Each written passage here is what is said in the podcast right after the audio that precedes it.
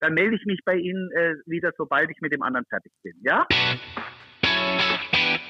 Mika, der Podcast rund um Sozialpolitik, Sozialwirtschaft, Diakonie und Kirche. Guten Tag und herzlich willkommen zu einer weiteren Ausgabe von Mika, dem Podcast der Diakonie Bayern. Eine Ausgabe, die heute etwas kürzer wird als sonst. Das hat mit unserem Gast zu tun, der ist terminlich unglaublich eingebunden, aber auch mit dem Tag der Ausstrahlung selbst, sofern man bei einem Podcast von Ausstrahlung sprechen kann. Ich bin Daniel Wagner, Pressesprecher und Medienreferent bei der Diakon in Bayern und vermutlich wird der ein oder andere von Ihnen schon darauf warten. Und weil Mika ein Podcast ist, der sich eben nicht nur mit Diakonie und Sozialpolitik, sondern auch mit Kirche beschäftigen will, haben wir für heute in Sachen Ostern gewissermaßen die Kompetenzkompetenz zu Gast. Und heute zu Gast bei Mika?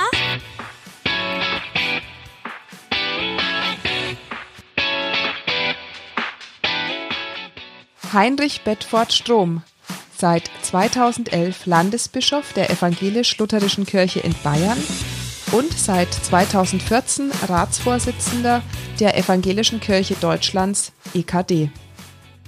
Guten Morgen nach München, nehme ich an. Ja, in München bin ich. Guten Morgen, Herr Wagner. Herr Bedford Strom, Sie haben heute Morgen auf Facebook eine Ihrer täglichen Andachten gepostet. Wir haben heute Samstag, den 4. April und Sie sprechen über den Paulussatz, seid fröhlich in Hoffnung, geduldig in Trübsal und beharrlich im Gebet. Wie sieht es denn mit Ihrer persönlichen Geduld aus? Ach, äh, ich habe schon noch äh, Geduld, denn äh, ich äh, sitze hier jetzt nicht in meiner Wohnung und warte darauf, dass äh, äh, endlich sich was ändert, sondern ich bin von früh bis spät abends voll im Geschäft, in der Regel von zu Hause aus, aber dann manchmal auch vom Landeskirchenamt aus, wenn es wegen Medienterminen nötig ist, auch noch woanders aber ich bin so ähm, mittendrin in allem, äh, dass mir langweilig auf gar keinen Fall wird äh, und dass ich wirklich jetzt im Moment in dem Modus bin, dass ich einfach möchte, dass die Dinge funktionieren und möchte, dass wir unsere Botschaft in diesen so wichtigen Tagen rüberbringen können.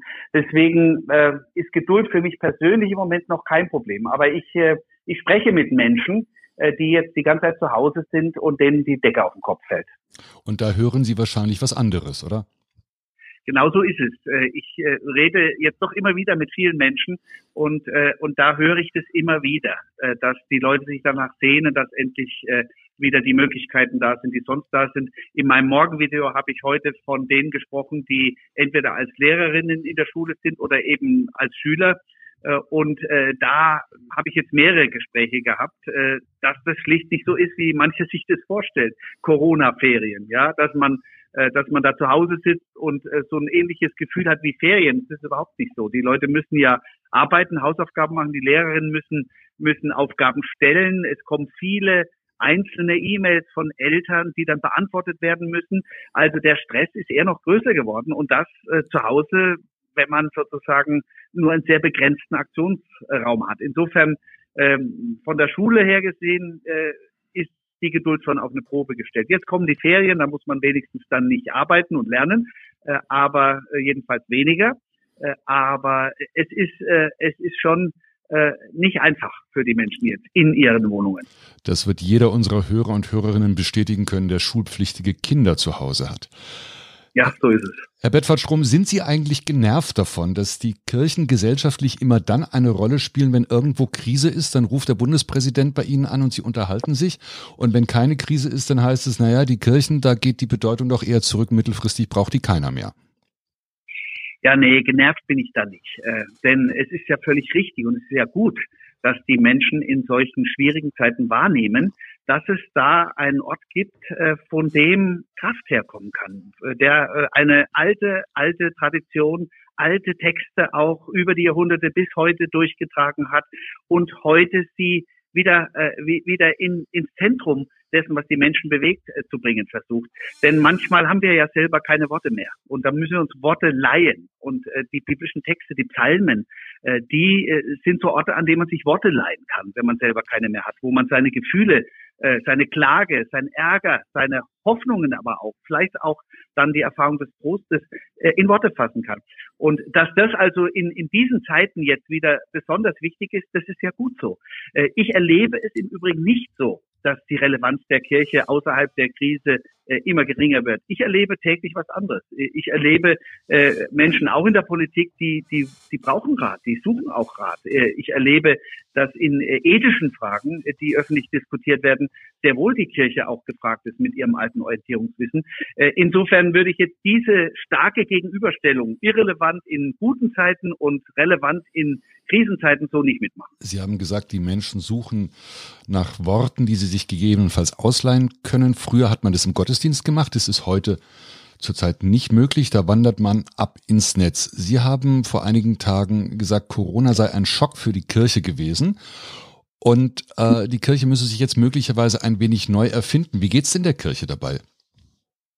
erstaunlich gut, muss ich sagen. Äh, es war ein Schock, äh, denn die Vorstellung, dass wir unsere kraftvollen Ostergottesdienste, aber auch das Gedenken an das Leiden Jesu Christi am Karfreitag, äh, Gottesdienste, die sehr tief in der Seele sich zeigen äh, und, und, Gefühle wecken, äh, dass wir diese Gottesdienste nicht mehr gemeinsam in den Kirchen, wo sozusagen die Segensgeschichten der Jahrhunderte in die Mauern eingeschrieben sind, wo man die Atmosphäre spürt, dass wir das da nicht mehr feiern können, das ist schmerzlich und es war auch ein Schock. Aber äh, wir, und es ist wirklich schön zu sehen, wir sind nicht in Schockstarre äh, geblieben, sondern die Menschen haben sehr schnell äh, daraus Energie gemacht. Äh, die Pfarrerinnen und Pfarrer, viele Ehrenamtliche in den Gemeinden, äh, Menschen in der Kirchenleitung, alle haben sich Gedanken gemacht, welche Möglichkeiten haben wir denn jenseits äh, diese, dieser Gottesdienste in den Kirchen. Und daraus äh, ist jetzt was geworden, wovon ich mir tatsächlich auch hoffe, dass es auch für die Zukunft äh, eine, äh, eine Wir Veränderungswirkung für die Kirche hat. Also dass die Einschaltquoten für die Radio- und TV-Gottesdienste in die Höhe geschnellt sind. Das ist ja zunächst mal bemerkenswert.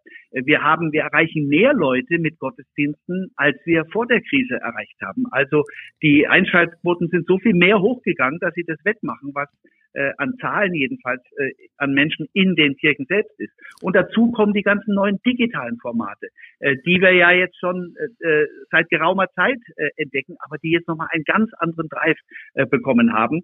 Äh, und manches von dem, was jetzt alles ausprobiert wird, äh, wird man in der Zukunft lassen, aber manches wird man auch aufgreifen und nach der Überwindung der Krise weiter pflegen, weiter ausbauen. Äh, alles äh, mit dem Interesse und der Absicht und der Hoffnung, dass wir vielleicht Menschen für diese Botschaft äh, erreichen können, die wir vorher nicht erreicht haben. Stichwort Gottesdienste. Die Kirche waren ja Kirchen waren ja schon vor der Krise selten wirklich voll. Und heute fragt sich mancher, warum dürfen die 30, 40 Leute, die normalerweise in Gottesdienst gehen, in eine Kirche mit 3000 Plätzen nicht trotzdem gemeinsam Gottesdienst feiern? Da ist doch nur wirklich Platz genug, um die 1,50 Abstand zu halten. Ja, das hat natürlich zu tun mit äh, Regeln, die für alle gelten äh, und die man nicht in jedem einzelnen äh, Kontext äh, entsprechend überprüfen kann.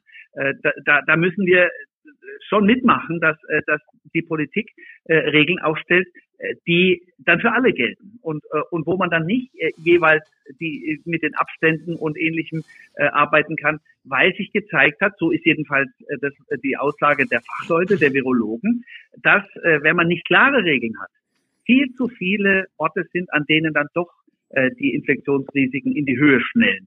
Äh, man hat es auch anhand der Kirchen immer wieder dann äh, gezeigt, äh, noch bevor die scharfen Regeln galten, also keine Gottesdienste mehr in den Kirchen. Da haben wir ja auch schon Abstandsregelungen gehabt. Aber dann hieß es, beim Reingehen in die Kirche äh, gibt es dann doch wieder Kontaktmöglichkeiten und äh, es lässt sich natürlich auch nicht überprüfen. Es kann ja nicht ein Polizist in der Kirche stehen und schauen, ob die wirklich alle äh, äh, anderthalb Meter Abstand haben. Und außerdem ist es auch so, das habe ich ja selber gespürt, äh, man hat ja diesen Impuls gerade am Anfang, äh, Menschen doch die Hand zu geben und zu sagen, in dem einen Fall mache ich's. Äh, deswegen äh, ist es äh, nach allem, was die Leute, die sich damit auskennen, sagen, äh, tatsächlich die einzig wirklich wirksame Möglichkeit, äh, dass man äh, grundsätzlich sagt, es geht nicht mehr, solche Versammlungen in Kirchen. Äh, und äh, wenn man dann sich ein bisschen beschäftigt mit, mit den Aufsätzen zur Verbreitung des Virus, dann sieht man, wie schon ein Kontakt oder ein Kontakt mit 30 Leuten sofort eine Riesenauswirkung hat, äh, wenn da eine Ansteckung passiert, für das, was in der Zukunft passiert, weil sich das alles potenziert. Also im Lichte all dieser Erkenntnisse haben wir dann am Ende Ja gesagt und zwar nicht nur äh, aus Angst vor Sanktionen, sondern weil wir alles tun wollen, dass äh, Leben gerettet werden. Sonst würden wir unsere eigene Botschaft konterkarieren. Corona, Herr Landesbischof, überlagert momentan alles. Es überlagert auch ein Themengebiet, in dem Sie vor Corona sehr, sehr aktiv waren. Stichwort Seenotrettung. Wie mhm. geht es denn dem Schiff der EKD und äh, wie ist denn da der aktuelle Stand? Denn da hört man verständlicherweise oder auch nicht momentan relativ wenig davon. Ja, das äh, lässt sich erklären äh, und relativ leicht erklären, denn äh, das Schiff ist ja zum Umbau in die Werft nach Spanien gefahren. Und wer im Moment die Bilder aus Spanien sieht, äh, sieht sofort, dass dort im Moment nicht äh, Schiffe umgebaut werden, äh, sondern dass äh, dort äh, größte Restriktionen äh, herrschen, um eben äh, die Zahl der Toten, die dramatisch hoch sind, die schon jetzt das Gesundheitssystem überfordert, um die äh, möglichst in den Griff zu kriegen. Und deswegen äh, ist im Moment tatsächlich äh, das angehalten, solange wie diese Krise in dieser Weise da wütet. Äh, und deswegen wird sich alles etwas verschieben, aber das Schiff wird ins Mittelmeer fahren und Menschen retten, nur etwas später als erhofft. Herr Bedford Strom, ganz herzlichen Dank für Ihre Zeit. Sie sind knapp und eigentlich immer angefragt, aber vielleicht haben Sie noch einen kleinen Ostergedanken für uns. Die Sendung wird ausgestrahlt am Gründonnerstag angesichts der Krise. Vielleicht noch einen Satz zu Ostern. Also das, äh, das ganz Besondere an dieser Zeit ist, dass äh, die Passions- und Osterzeit jetzt auf Erfahrungen trifft, äh, die Menschen heute machen und die genau mitten in die Botschaft von Passion und Ostern hineinzielen. Denn äh, wir machen ja im Moment die Erfahrungen, dass wir Angst haben. Was wird werden? Wie wird es weitergehen? Keiner weiß es. Es werden Menschen sterben. Es wird viel Leid sein und schon jetzt erfahren Menschen Leid. Also genau das, was die Passionszeit ja zum Inhalt hat. Jesus hat auch Angst gehabt. Und Jesus ist mit einem Schrei der Gottverlassenheit am Kreuz gestorben. Mein Gott, mein Gott, warum hast du mich verlassen? Diese Gottverlassenheit spüren heute Menschen auch. Und dann gehen wir zu auf dieses Osterfest, wo diese unfassbare Botschaft im Zentrum steht. Äh, das Grab ist leer. Die Menschen begegnen dem auferstandenen Christus und spüren, Christus ist auferstanden. Er ist wahrhaftig auferstanden. Und wir werden diesen Ruf äh, am Ostersonntag auf unsere neue Art und Weise einander zurufen. Über digitale Medien, von den Balkonen, äh, über die Glocken der Kirchen so dass alle Leute verstehen, gerade jetzt ist Ostern wichtig und gerade jetzt hat Ostern Kraft, denn äh, Ostern ist die Botschaft, dass nicht der Tod siegt, sondern das Leben. Ganz herzlichen Dank, Herr Bedford Strom. Ihnen nach München alles Gute fürs Wochenende, für Ostern und für die Zeit, die danach kommt.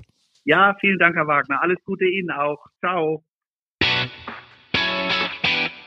Mika, der Podcast rund um Sozialpolitik, Sozialwirtschaft, Diakonie und Kirche. Das war es von Mika für heute. Ich bin Daniel Wagner und ich bedanke mich für Ihr Interesse auch im Namen der anderen Beteiligten an dieser Sendung, Ariel und Eva Döhler sowie Johannes Minkus, dem Pressesprecher der Evangelisch-Lutherischen Kirche in Bayern. Schöne Grüße nach München an dieser Stelle. Wir freuen uns wie immer über ein Feedback unter podcast.diakonie-bayern.de, über Sternchen, Likes, Kronkreuzchen, Abos und ähnliches. Wir hören uns in einer Woche wieder. Dann geht es über die Alpen. Bis dahin wünschen wir ein gesegnetes Osterfest, volle Nester, viele Eier und bleiben Sie gesund, bleiben Sie stark. Mika ist eine Produktion des Diakonischen Werkes Bayern. Mehr über Mika und die Diakonie in Bayern finden Sie im Internet unter www.diakonie-bayern.de slash podcast.